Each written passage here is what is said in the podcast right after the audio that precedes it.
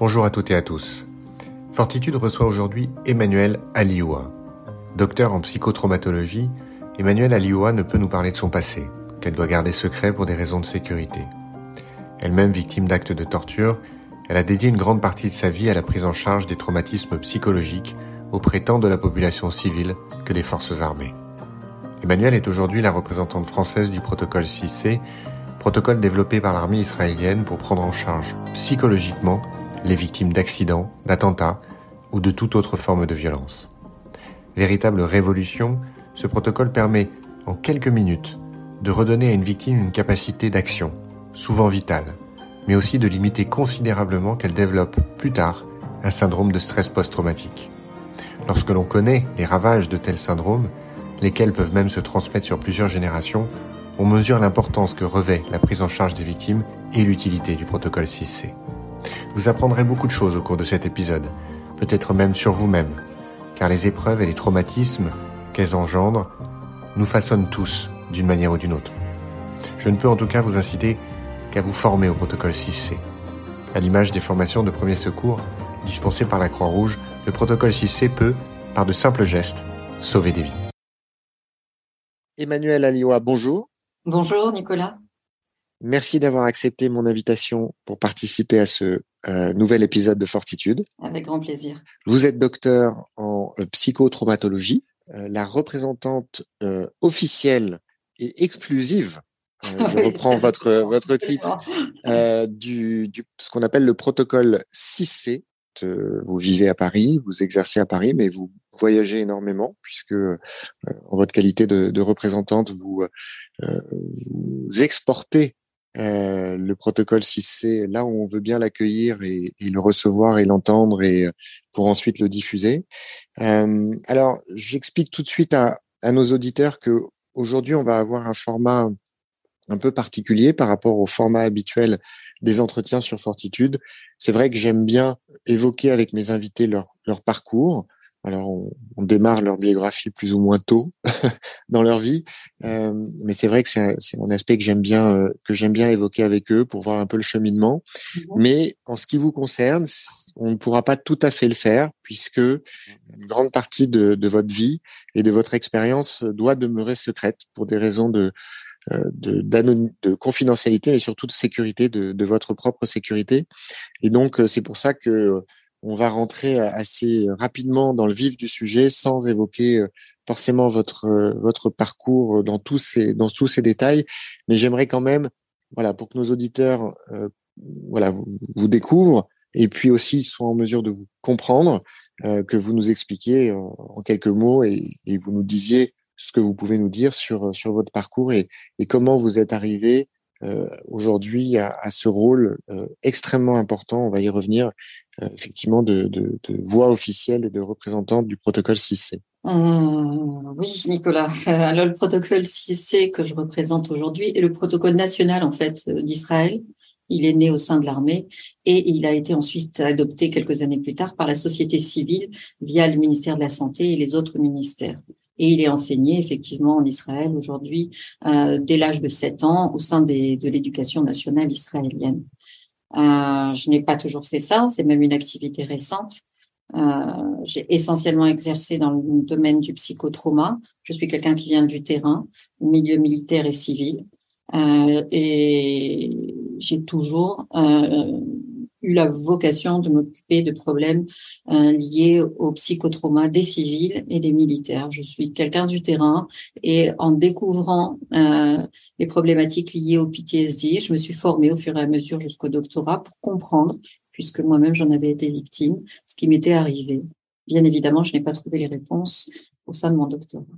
PTSD, je précise pour ceux qui nous écoutent et qui ne sont pas forcément familiers avec euh, l'acronyme, donc ça signifie syndrome post-traumatique. Alors, c'est un acronyme anglais, mais la signification en français, c'est ça, c'est le syndrome post-traumatique. C'est le syndrome de stress post-trauma, qui est une maladie qui touche une partie de notre cerveau, localisée dans l'amygdale, et qui a cette particularité, maintenant que l'on sait de façon euh, de façon formelle avec les, le progrès des neurosciences, euh, cette maladie a la, a la particularité de se transmettre jusqu'à trois générations.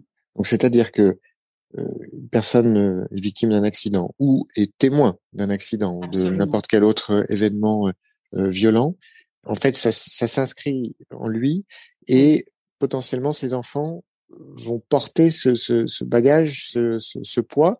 Exactement. Et du coup, comment ça se manifeste? Comment ça se passe Ça se manifeste par, par, par des enfants ou des petits-enfants, des fois ça saute une génération, qui ont tous les symptômes, enfin certains symptômes d'un état de stress post-trauma, donc de cette maladie liée à la mémoire, euh, qui ne sont pas les leurs. Euh, on s'en était rendu compte euh, grâce à, l'imminente Rachel Yehuda, qui ne comprenait, qui s'interrogeait sur la raison pour laquelle les petits des, donc les descendants des survivants de la Shoah avaient des syndromes de stress post-trauma, alors que bien évidemment, ils n'avaient pas connu ça.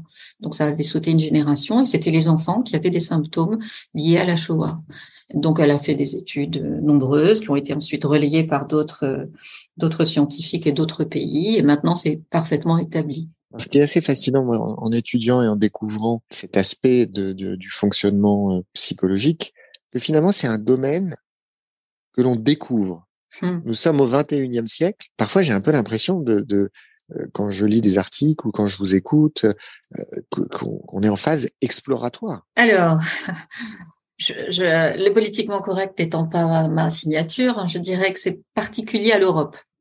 Euh, les pays anglo-saxons ont 20 30 ans d'avance. Le Canada et par exemple et Israël sont très pointus et, et, ont dans la mise en place et dans la formation euh, de leurs médecins intégré depuis bien longtemps, euh, pareil pour la prise en charge de leurs forces de l'ordre, des programmes de prévention au PTSD.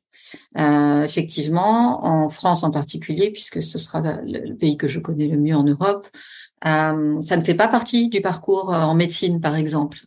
Donc, euh, un généraliste ou un spécialiste découvre le PTSD euh, en venant, euh, en en faisant une spécialité ou en venant passer un DU sur les bancs de la faculté lorsqu'il est adulte. Donc, effectivement, beaucoup de médecins ne connaissent pas les symptômes liés au PTSD.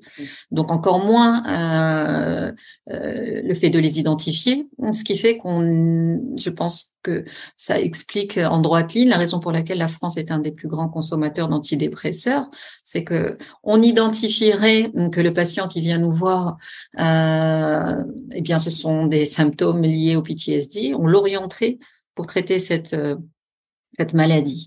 Euh, Or, aujourd'hui, euh, le médecin généraliste ou autre n'identifiant pas la plupart du temps qu'il s'agit de symptômes très spécifiques hein, qu'on connaît bien liés au PTSD, eh bien, on, leur prescrit des antidépresseurs et, et on soigne uniquement le symptôme.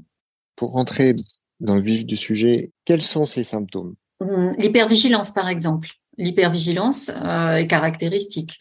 L'évitement, qui est un symptôme très discret et dont on, dont on, qu'on ne connaît pas, dont, qui n'est pas célèbre, hein, qui n'est pas populaire, et pourtant euh, dont on sait qu'il est un des, un, de ceux qui est emblématique du PTSD. C'est quoi l'évitement? C'est j'évite de repasser euh, par euh, par la rue en question, j'évite de prendre le volant, j'évite une certaine couleur, j'évite, voilà, tout ce qui chez quelqu'un est récurrent dans l'évitement doit doit doit nous alerter par exemple. Euh, l'agressivité, l'irritabilité, la colère. J'ai eu beaucoup de consultations en cabinet de gens qui ne comprenaient pas pourquoi ils se mettaient en colère euh, euh, pour tout, pour rien, etc. pareil pour l'agressivité, la violence. Bon, quand on tire le fil petit à petit, tous ces gens-là, tous ces patients ont un point commun auquel on remonte et qui est un trauma connu ou inconnu, le leur ou ceux d'une autre génération. mais la plupart du temps, on en arrive là. L'hypervigilance, c'est quoi? L'hypervigilance, c'est euh, alors euh, communément les gens diraient elle est paranoïaque. Euh, l'hypervigilance, c'est la personne qui a tout le temps sur le guet, sur le qui sur le qui vive et qui ne qui, qui jamais ne, se détend, qui est toujours en train d'anticiper par où le danger pourrait arriver. Et c'est extrêmement épuisant. Euh, un exemple euh, très personnel, hein, j'ai un fils qui est adolescent. Mon fils n'a pas eu de trauma direct. Par contre, visiblement, il a hérité de certains, de, certains symptômes, dont l'hypervigilance. Et c'est un enfant qui, à l'âge de 15 ans, euh, contrairement à beaucoup d'autres ados, ne fait jamais de grasse matinée et vous n'avez pas besoin de le secouer beaucoup pour qu'il aille à l'école ou, ou, le dimanche matin, parce que dès qu'il entend le parquet craquer, attenant à sa chambre, il est, il est droit comme un piqué dans son lit. Voilà, ça, c'est quelque chose qui s'est transmis. Voilà, c'est ces ah. petites choses qui peuvent, finalement, c'est ce que vous dites, s'installer dans notre quotidien, mmh s'installer dans notre personnalité ou la manière dont les gens nous perçoivent, et qu'on va considérer comme triviaux, mais mmh. qui en fait sont révélateurs de quelque chose de beaucoup plus profond. Absolument. C'est d'ailleurs quelque chose qu'on voit à l'échelle collective dans un pays comme Israël, que l'adversité a beaucoup éprouvé et euh, pour lequel une grande partie de la population a développé un PTSD. Alors certes, depuis le développement du protocole national, euh, cette maladie a été divisée par deux. Il n'en reste pas moins que euh, c'est un ce sont des citoyens qui, vus à, l'aune euh, de l'éducation euh, européenne euh, délicate et, pudique, apparaissent comme très agressifs. ça tient beaucoup au développement d'un PTSD au sein des citoyens israéliens, puis ça vient aussi beaucoup évidemment de cette adversité dans laquelle ils sont et qui qui a dû développer une une combativité qui peut ressembler, vu de vue d'Europe, à de l'agressivité, qu'on me renvoie d'ailleurs personnellement assez souvent, et qui n'est que le désir d'avancer euh, sans prendre euh, moult précautions oratoires pour aller au but directement. Avant de, de, de rentrer dans le détail du, du protocole 6C, mmh une fois qu'on a euh, mis sur la table que les PTSD sont très fréquents, très répandus, qui peuvent sauter plusieurs générations, euh, qui, se manifestent de plein de manières différentes, euh, et que finalement, quand on va vous écouter, quand on nous écoute aujourd'hui, je pense qu'il y a un bon nombre de, d'auditeurs qui vont se dire ah tiens, euh, ça me dit quelque chose, mmh un peu comme on l'avait fait avec l'hypersensibilité, euh, pour lequel j'avais consacré deux, deux, épisodes avec euh, Charlotte Wills et, et Maurice Barthélémy, qui même si c'est pas du tout comparable à ce qu'on est en train d'évoquer, ça reste quand même un, une comment dire un, état euh, un état psychologique un, état émotionnel un état physiologique euh, qui concerne les statistiques sont pas très précises mais 20 30% de la population dont les, la plupart des gens l'ignorent. Et, euh, et d'ailleurs, on a eu beaucoup, beaucoup de feedback après ces épisodes de gens qui ont réalisé en nous écoutant et en écoutant ces petits, ces petits euh, détails de, de, la vie de tous les jours, de la personnalité, etc., se sont rendus compte qu'ils étaient hypersensibles. Donc, je pense que euh, il en sera de même euh, avec nous aujourd'hui et, et, les PTSD. Euh, mais alors, du coup, comment ça se... Je parle pas du protocole 6C qui est très spécifique, qui, qui, est très immédiat, on va y revenir, mais imaginons, un de nos auditeurs voilà, réalise finalement, il y a une piste vers potentiellement un syndrome post-traumatique dont il n'a pas forcément conscience. Comment ça se gère à partir de là? Alors, la question que je pose toujours, c'est est-ce que ça vous fait souffrir? Parce que finalement, quand on a une cicatrice, le PTSD étant une sorte de cicatrice de notre amygdale cérébrale, hein, puisqu'on le voit bien hein, à l'imagerie médicale, la forme de notre amygdale, qui est la zone des émotions et de la survie, n'est pas la même chez quelqu'un qui a un PTSD et quelqu'un qui ne l'a pas. Euh, et donc votre question est, euh, une fois que j'identifie ou que je pense que je souffre de cette maladie, qu'est-ce que j'en fais? Eh bien, la question est justement souffrir. Est-ce que j'en souffre? Parce qu'on peut avoir une cicatrice. Moi, j'ai été victime d'actes de torture, j'ai une cicatrice sur 80 cm. Maintenant, je n'en souffre plus euh, et je vis avec, voire même j'ai le projet de la tatouer et, d'en faire un facteur de croissance et, de beauté. Euh, la question à se poser, c'est ça. Ok, on peut avoir un PTSD, euh, est-ce qu'on en souffre ou pas? Si j'en souffre et si je fais souffrir mon entourage avec, alors effectivement, peut-être qu'il convient euh, de prendre le chemin d'une thérapie. Dans ce cas précis, la seule thérapie que nous, en tout cas, à côté israélien, nous préconisons pour son efficience quand elle est mise entre de bonnes mains, donc des mains fiables formées par, euh, par les organismes de référence, c'est le MDR, qui obéit un petit peu à la même logique que le protocole 6C et qui est basé sur les neurosciences. Alors, le, le MDR, Expliquez-nous en quelques mots.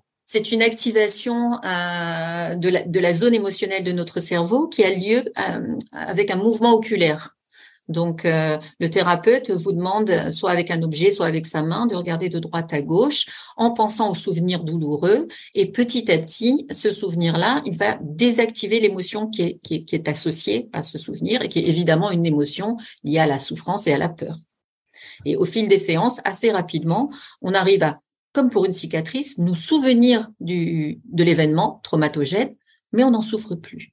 Justement, le protocole 6C, rentrons dans le vif du sujet.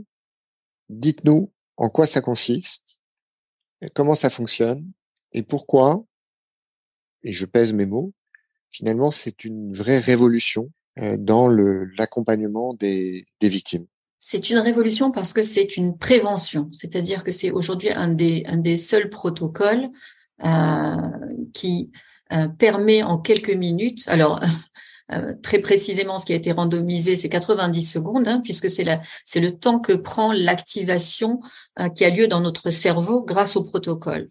Donc, c'est un protocole immédiat qui permet de faire basculer une victime ou un témoin d'un état de choc à un retour à un fonctionnement normal, c'est-à-dire à être opérationnel, à continuer l'activité qui était prévue avant que l'événement violent soudain et imprévisible n'arrive. Donc vous imaginez que pour des survivants comme ceux du, du, du Bataclan ou autres, pour avoir euh, formé au protocole euh, le médecin du RAID de l'époque, euh, il aurait été très utile lorsque les gens étaient en état de sidération face à lui et qu'ils étaient nombreux de pouvoir les activer pour les sortir de cet état de sidération et qu'ils acceptent les instructions qu'on leur donne. Parce que les porter, porter une personne, ça va, en porter deux, trois, dix sur ses épaules, ça n'est pas réaliste.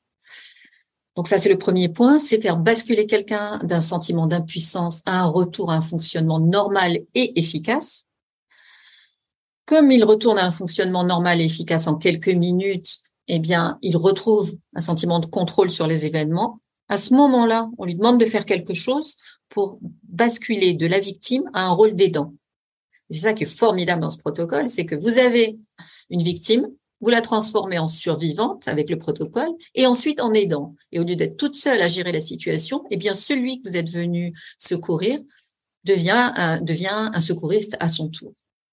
Donc, vous imaginez l'impact phénoménal sur la résilience de la personne que vous venez de, prendre en charge, sur le groupe, sur la communauté entière. Et, moi, je dis, euh, euh, eu égard au rétexte de 15 ans qu'on a en Israël avec le CIC, la résilience d'un pays tout entier.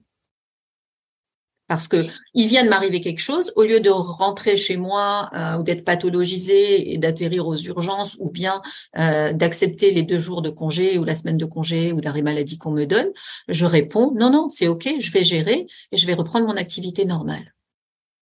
Donc j'ai fait face.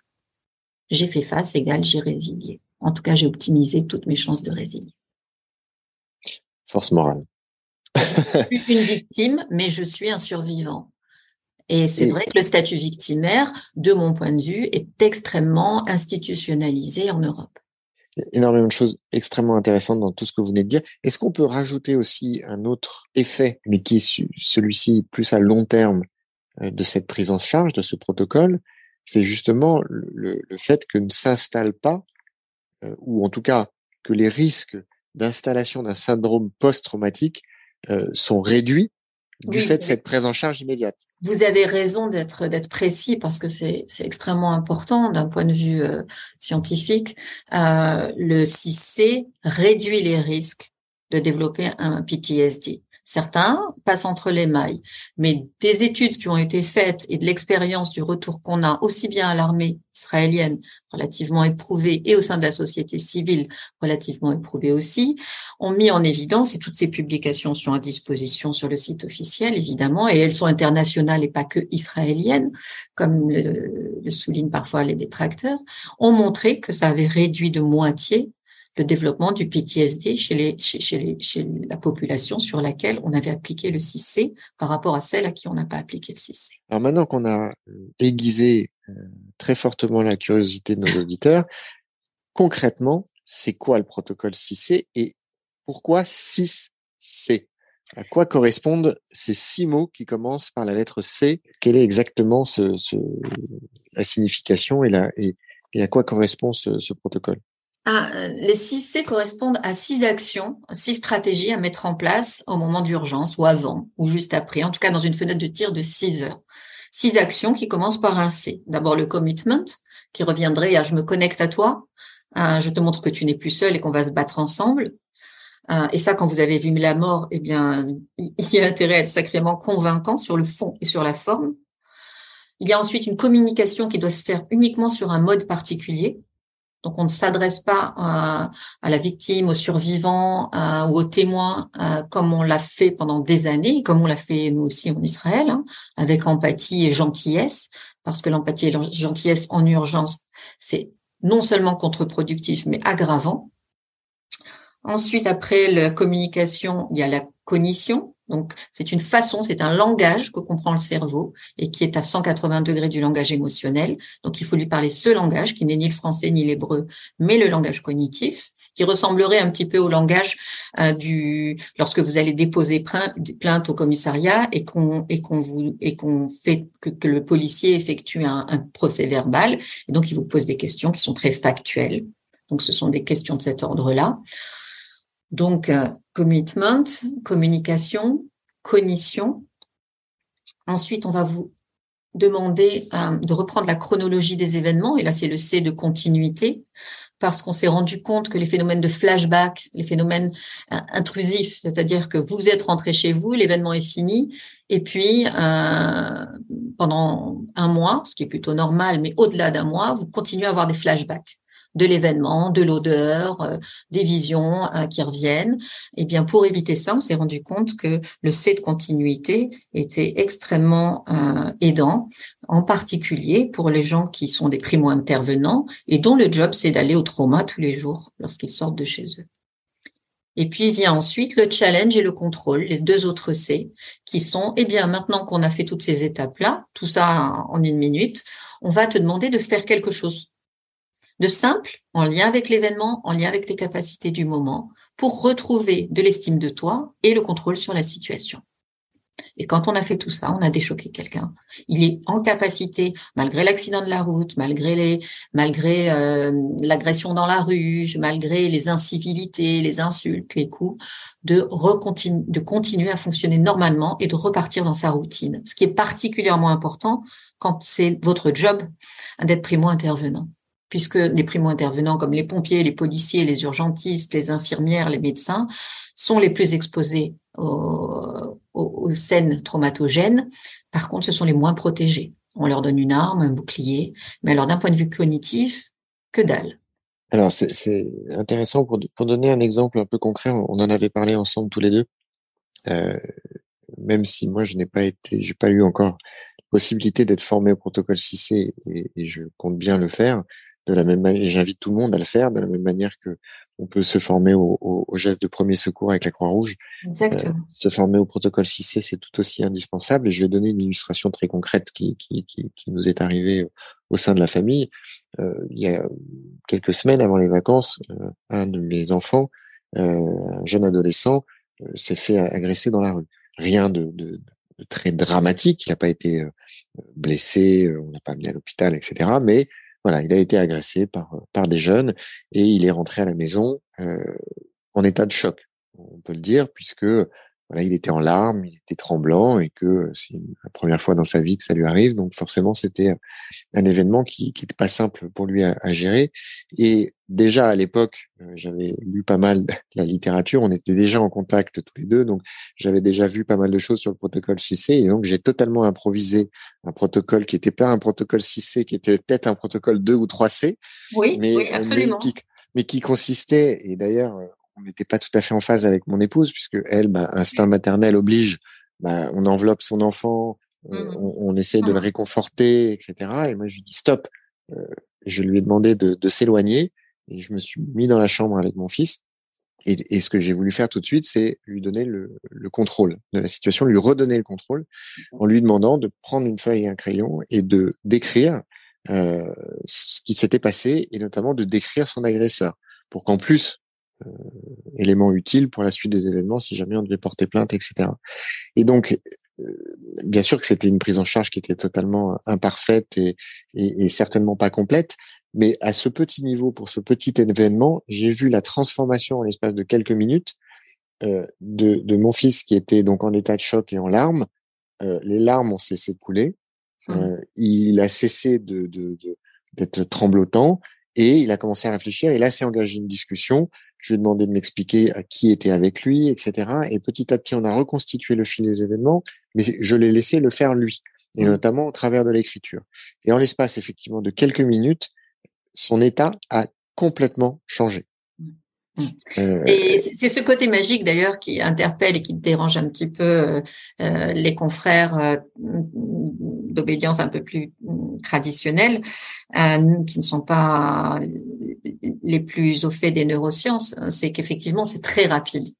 et c'est très rapide et c'est pérenne. C'est ça qui est intéressant. Et, et, vous avez fait une remarque très juste en disant j'ai fait intuitivement les trois C.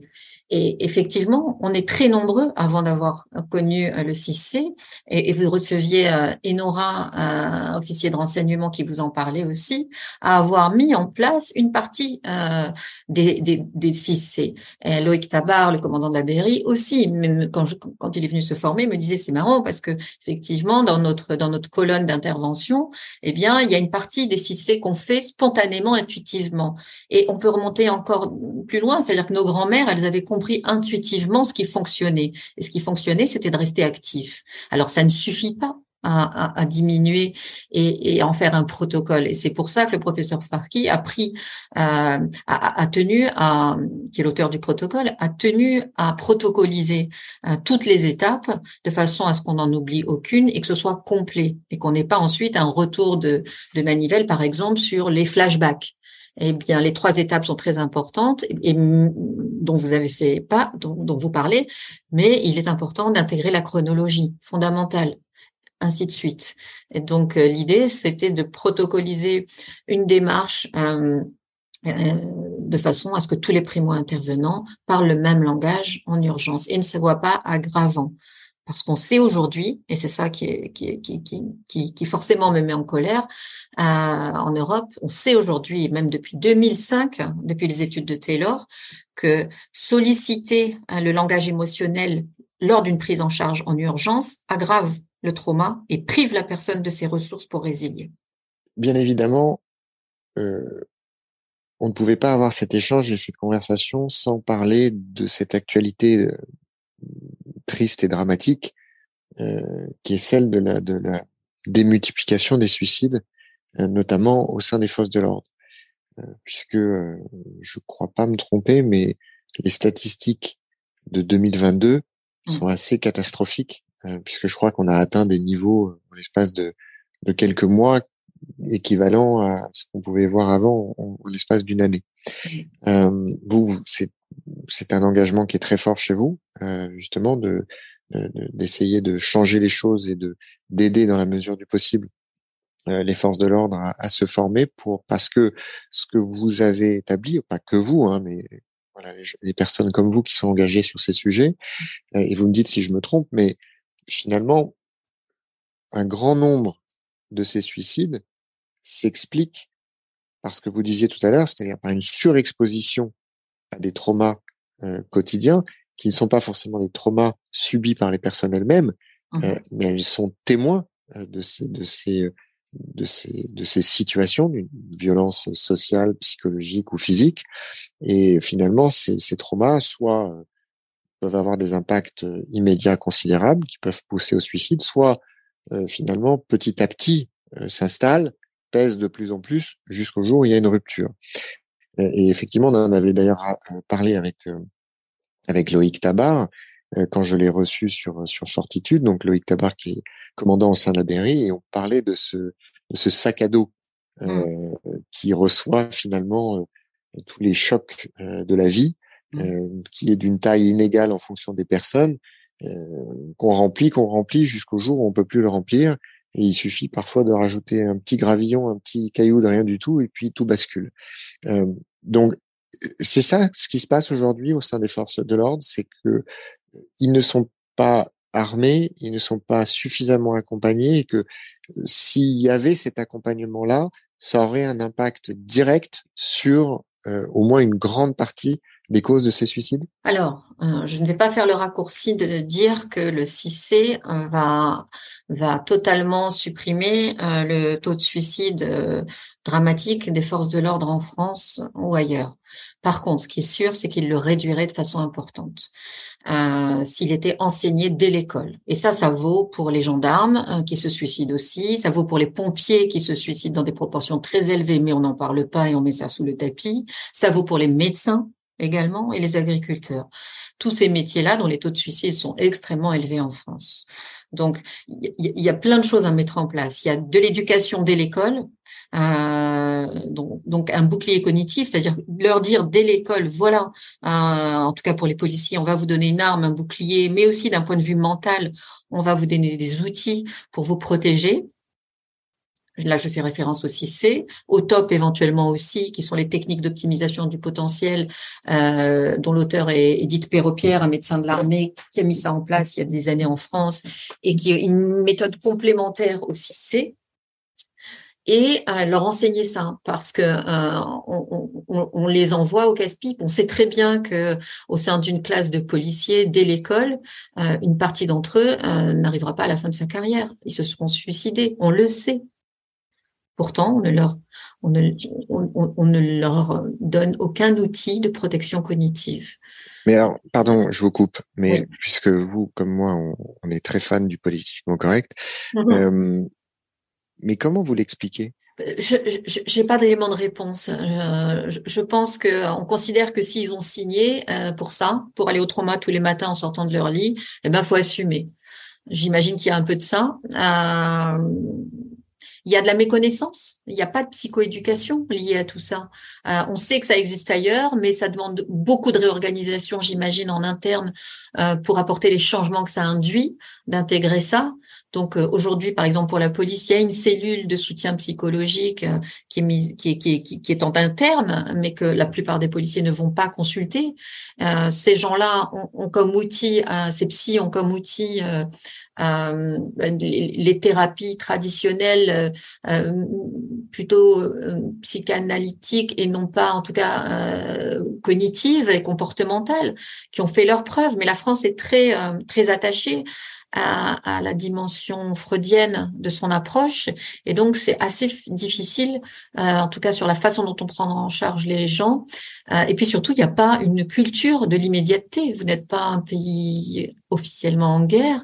Et donc, la plupart des psys ne sont pas là au moment de l'urgence sur le terrain. Et c'est d'ailleurs pour ça que les psys, les, officiers de police, par exemple, ne leur accordent pas de légitimité et vont très peu consulter leur, leur, leur cellule de soutien psy parce qu'ils considèrent que ce sont des gens qui ne connaissent pas le métier, ne viennent pas du métier et ne sont pas sur le terrain. Et donc, ils préfèrent s'adresser à des associations comme celle qu'a créée Christophe Girard, euh, euh, qui est très médiatisée, et d'autres, euh, pour euh, pour euh, prendre en, en charge en fait, la prise en charge se fait par des collègues policiers euh, qui viennent soutenir leurs collègues policiers, mais qui, eux, se forment à titre euh, personnel et, la plupart du temps qui sont bénévoles.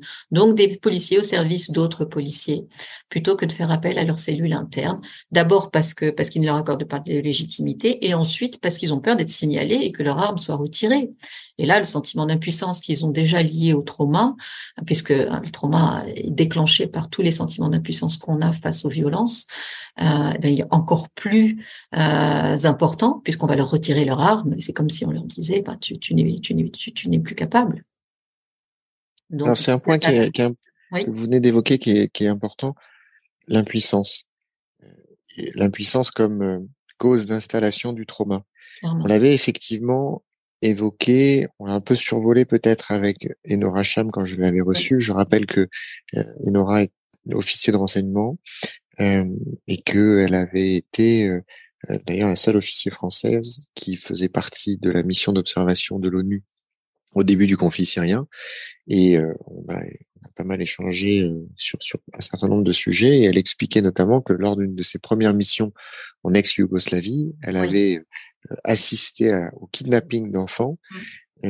et, que malheureusement, il n'avait pas pu intervenir. Enfin, en tout cas, il avait reçu l'ordre de, ne pas intervenir pour s'interposer. Et elle ne l'avait pas réalisé sur le moment, mais elle l'a réalisé après. cet événement euh, a installé en elle un trauma et qui était clairement lié euh, à son impuissance. Et finalement, ce que vous expliquez, c'est que, alors est-ce qu'on peut dire tout le temps ou très souvent, le traumatisme va être associé au sentiment d'impuissance, c'est ça? Il est, toujours associé au sentiment Toujours. C'est même la définition qu'en a donné le, DSM-4, qui est le, qui est le manuel des diagnostics des troubles mentaux, hein, la Bible des psychiatres américaines, et notamment le DSM-4, puisqu'il y a plusieurs numéros, et la dernière étant le 5 version. Euh, le DSM-4 avait, a bien mis en évidence que le sentiment d'impuissance était ce qui génère la perception du trauma. Et c'est pour ça que le 6C, sa cible principale, c'est quoi? Évidemment, c'est le sentiment d'impuissance. C'est changer cette perception du sentiment d'impuissance. Et c'est ce dont souffrent les, forces de l'ordre à, plusieurs titres euh, en permanence. Chasse le naturel, il revient au galop. Forcément, je peux, quels que soient les sujets que j'aborde avec mes invités, il faut toujours, je trouve, le moyen de glisser un peu de philosophie là-dedans. Mais ce que, ce que je trouve passionnant dans, dans tout ça, dans toute cette mécanique, c'est la place de l'action ou de l'inaction. Et finalement, ceux qui, m'écoutent ou qui me suivent le, savent, moi, ma devise, c'est réfléchir pour agir. C'est cette idée que, voilà, faut pas être que dans l'action, faut pas être que dans la réflexion. Et l'idéal, c'est d'alimenter une réflexion qui permette d'agir, puisque fondamentalement, euh, le sens de la vie se trouve dans l'action. Dans le mouvement, absolument. D'ailleurs, un encéphalogramme plat, c'est mauvais signe. oui, c'est vrai. C'est la manière la plus flagrante de l'expliquer. Je fais toujours référence, enfin très souvent référence à Victor Frankl, mmh. euh, qui, qui, voilà, qui est le, père de la logothérapie et qui, euh, quand il a travaillé sur un certain nombre de névroses, il a compris que euh, mmh. finalement le sens de la vie participait d'une forme d'action, que ce soit donné par ses contributions à la vie, prendre par ses expériences, que ce soit un coucher de soleil ou un dîner entre amis ou, autre, et l'adversité et le fait de faire face à l'adversité. Et finalement, le point commun de ce triptyque euh, chez lui, c'est effectivement l'action. Et finalement, le, protocole 6C est l'illustration pour un instant court d'un principe que finalement on peut appliquer à sa vie tout entière. Et vous disiez, par exemple, tout à l'heure, vous parlez du sentiment de, enfin, de la victimisation, qui est très installé aujourd'hui en Europe. Je suis assez d'accord avec vous. Et d'ailleurs, j'en ai parlé avec Rachel Kahn euh, aussi sur dans un domaine du coup totalement différent. Hein, mais euh, voilà, aujourd'hui, il y a des tendances très fortes, notamment en France, euh, de cultiver le statut de victime. Et on se rend compte que finalement, c'est pas une, il s'agit pas de renier le statut de victime, mais le, le, cultiver comme quelque chose qui va vous permettre de, de mener votre vie et de vous installer dans une vie qui puisse être heureuse, c'est une erreur. Et finalement, le point commun de tout, de tout ce qu'on s'est dit là, c'est que il faut sortir de ce statut. Vous, dans votre cas, c'est pas un statut, mais c'est cet état de victime le plus vite possible. Mmh. Reprendre les choses en main, agir, et ça sort, ça nous sort de la torpeur. Potentiellement, ça nous évite le trauma. Mais finalement, tout ça, on peut l'appliquer à la vie en général. Absolument. C'est ce que c'est souvent le rétexte que j'ai, euh, le retour d'expérience des, gens qui viennent se former, qu'ils soient professionnels ou non professionnels. C'est c'est incroyable. Ça marche aussi bien dans la vie professionnelle que dans la vie personnelle. Ben oui, évidemment, euh, puisque cette logique-là est une logique de résilience mentale. Et c'est ça qui est très intéressant. D'ailleurs, en, Israël, vous, n'entendrez, sauf pour les, problématiques liées aux assurances, jamais euh, un Israélien vous dire je suis victime, j'ai été victime de tel attentat, j'ai été victime de tel accident, j'ai été victime d'un viol. Non, j'ai survécu. Tout à l'heure, je vous disais que j'avais été euh, euh, l'objet d'actes de torture. Bon, j'ai été victime un temps, et puis après, j'ai été une survivante. Euh, et, et, ça, c'est une. on comprend bien que euh, ça ne veut pas dire la perception n'est pas du tout la même. Il y en a une qui majore les ressources auxquelles vous avez fait appel pour faire face à, cet événement violent, soudain, imprévisible, et l'autre qui la, minore et qui vous installe dans une posture régressive. D'où l'intérêt de votre participation à Fortitude aujourd'hui, puisque je me plais à croire que euh, les, parcours de tous mes invités, leur expérience si variée, leur profil si différent, ont tous ce point commun euh, de, de, la nécessité d'être dans l'action, de c'est pas dépasser l'adversité, mais c'est l'embrasser, et que tout ça nous permet d'avancer, mais pas uniquement d'avancer, mais aussi de, bah, de s'améliorer, de se renforcer, de se développer, et puis d'aider les autres. Et, je pense, allez-y, pardon. Pardon, ce que vous dites est très juste et, c'est ça, c'est la dimension philosophique de l'action. Mais d'un point de vue très basique, euh, la, dimension, euh, la dimension neuropsychologique euh, de l'action, c'est elle qui, est visée par le CIC. Au-delà de la dimension et de l'impact que ça peut avoir sur votre résilience mentale et sur l'aspect physiologique psychologique pardon et, philosophique qui est, qui est qui est très intéressant effectivement. Mais si on revient simplement au basique à la façon dont fonctionne notre cerveau eh bien c'est quand j'active la zone de mon cerveau euh, qui s'appelle le cortex préfrontal que je suis en capacité hein, de prendre les bonnes décisions et de me mettre en action. Le problème c'est qu'en stress aigu lorsque je vis un événement violent, soudain, imprévisible et que je me sens totalement impuissant, il se passe dans mon cerveau une corrélation négative entre deux zones du cerveau. Et c'est ce qui fait que je suis dans l'incapacité de réagir de façon efficace, de me mettre à l'abri, d'éviter les balles, les coups, euh, etc. Donc le job du CIC, c'est d'activer cette partie du cerveau. Et c'est ça qui prend 90 secondes. Donc, on est dans l'action hmm, psychomoteur, on est dans l'action euh, d'un point de vue psychologique, d'un point de vue philosophique, mais effectivement, la vie, c'est le mouvement. Euh, donc, euh, donc, par extension, ce mécanisme neuropsychologique s'étend à, tout le regard qu'on peut avoir sur sur notre vie. Et, là, c'est une quête de sens différente. Le CIC n'est qu'une quête, c'est d'abord une quête d'efficacité.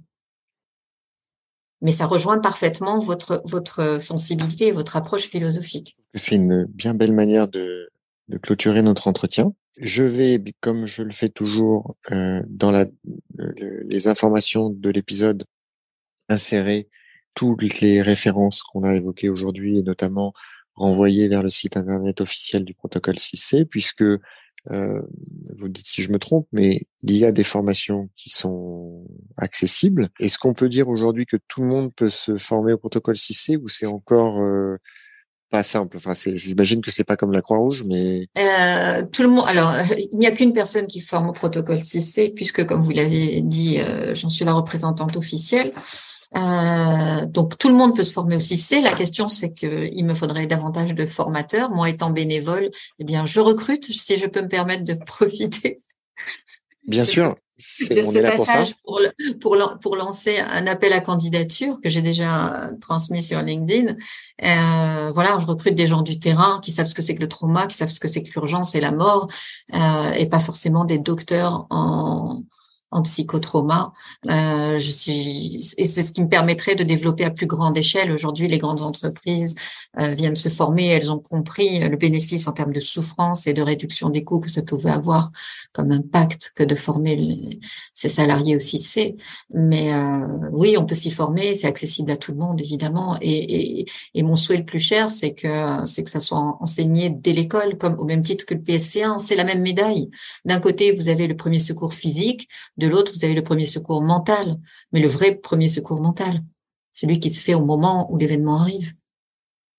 Oui, eh ben écoutez, on va on va relayer cet appel à, à candidature et puis euh, encore une fois, comme je l'ai fait pour l'hypersensibilité, je pense que ça fait partie de ces sujets qui qui sont pas compliqués à aborder euh, d'un point de vue euh, intellectuel. Ou vous voyez, on, on, en a parlé et finalement en l'espace de quelques minutes, je pense que ceux qui nous écoutent ont déjà une, enfin, l'ont découvert et puis ont une vision plus précise de ce que ça implique et bah, ça va forcément susciter de, de l'intérêt et autres. Et il faut diffuser au maximum euh, ces, ces, sujets pour qu'ils ils se vulgarisent et qu'ils rentrent dans le dans le dans, dans le quotidien de tout le monde et effectivement, comme vous le dites, de la même manière qu'on se forme au massage cardiaque, il, faut pouvoir se former au protocole 6C puisque. Alors le massage cardiaque est, est, un très bon exemple parce que je dis souvent quand on arrive en urgence avec les premiers secours physiques, euh, qui a une hémorragie, on fait un point de compression. Ben, le 6C c'est un point de compression émotionnelle, c'est la même chose. Exactement pareil. Et, et, je pense que euh, la formation et la vulgarisation de cette méthode-là s'accélérera aux, aux, citoyens non professionnels euh, bien le jour probablement où la haute autorité de santé aura statué, puisque euh, Monsieur Darmanin nous m'avait demandé une proposition justement pour pour prendre en charge les, la police nationale française, euh, et qu'il s'est tourné vers la haute autorité de santé euh, pour statuer sur la question. Et nous attendons. Bon, espérons que on ne doive pas attendre un, drame de grande ampleur pour euh, pour accélérer ces choses-là, parce que malheureusement, c'est vrai que bah, très souvent, c'est en réaction. On est en réaction et pas en anticipation. Exact. Et c'est vrai que quand on voit le, le nombre d'inscriptions euh, aux formations, justement, j'en reviens toujours puisque le parallèle est, évident, mais les formations de premier secours de la Croix-Rouge euh, à la suite des attentats, euh, notamment de, de, 2015, bon, c'est un peu malheureux que effectivement les, gens doivent être témoins ou, ou qu'il y ait des événements de cette nature-là qui se produisent pour qu'il y ait des prises de conscience. Espérons que ça soit pas le cas. Euh, que les choses bougent euh, effectivement et, et surtout pour les intervenants hein. à, la limite que quelqu'un à qui ça n'arrivera qu'une fois dans sa vie ne vienne pas se former soit c'est son, son libre arbitre mais un primo intervenant lui il a il a il a signé pour aller au trauma tous les jours. Donc qui n'est pas cet outil là dans ses mains c'est juste euh, je, le seul mot qui me vient c'est criminel hein, puisque ça se transmet et qu'on en meurt. Donc oui tout à fait. D'ailleurs c'est c'est je, je, me souviens que il y avait du, du, d'une certaine manière du 6C sans qu'on en ait conscience dans les formations de premier secours, euh, puisque une des problématiques qu'on vous apprend, c'est la gestion euh, des proches de la victime quand vous arrivez sur un accident et que très souvent, quand vous, si vous connaissez les gestes de premier secours et que vous voulez vous occuper de la victime, vous allez avoir euh, son conjoint ou ses enfants au milieu qui vont vous empêcher potentiellement d'intervenir dans de bonnes conditions. Et là, on vous donne des, des trucs euh, pour euh, pour les gérer. Et parmi ces trucs, c'est de leur donner des choses à faire. Et, et, voilà, il y a boucle bouclé, on comprend bien. On comprend, on comprend pourquoi ça marche. Et, mm. et, et, il faut juste le compléter par quelque chose de d'éprouvé et de protocolisé et on a un outil euh, extrêmement efficace pour gérer nos ados, euh, notre euh, notre collègue, un accident de la route, etc. Bon, bah écoutez, comptez sur Fortitude et puis tous les auditeurs pour pour relayer pour relayer tout ça. On va, bien évidemment le relayer sur les sur les réseaux sociaux. Je vais mettre toutes les infos sur sur le site et la description de l'épisode. Euh, Emmanuel, merci infiniment euh, d'avoir accepté mon invitation, d'avoir passé ce moment euh, avec nous. J'espère que voilà, ça va faire des petits, comme on dit, et, et j'espère surtout que ça va vous aider d'une manière ou d'une autre. Et, et, voilà. Merci. merci pour ce que vous faites. Vraiment.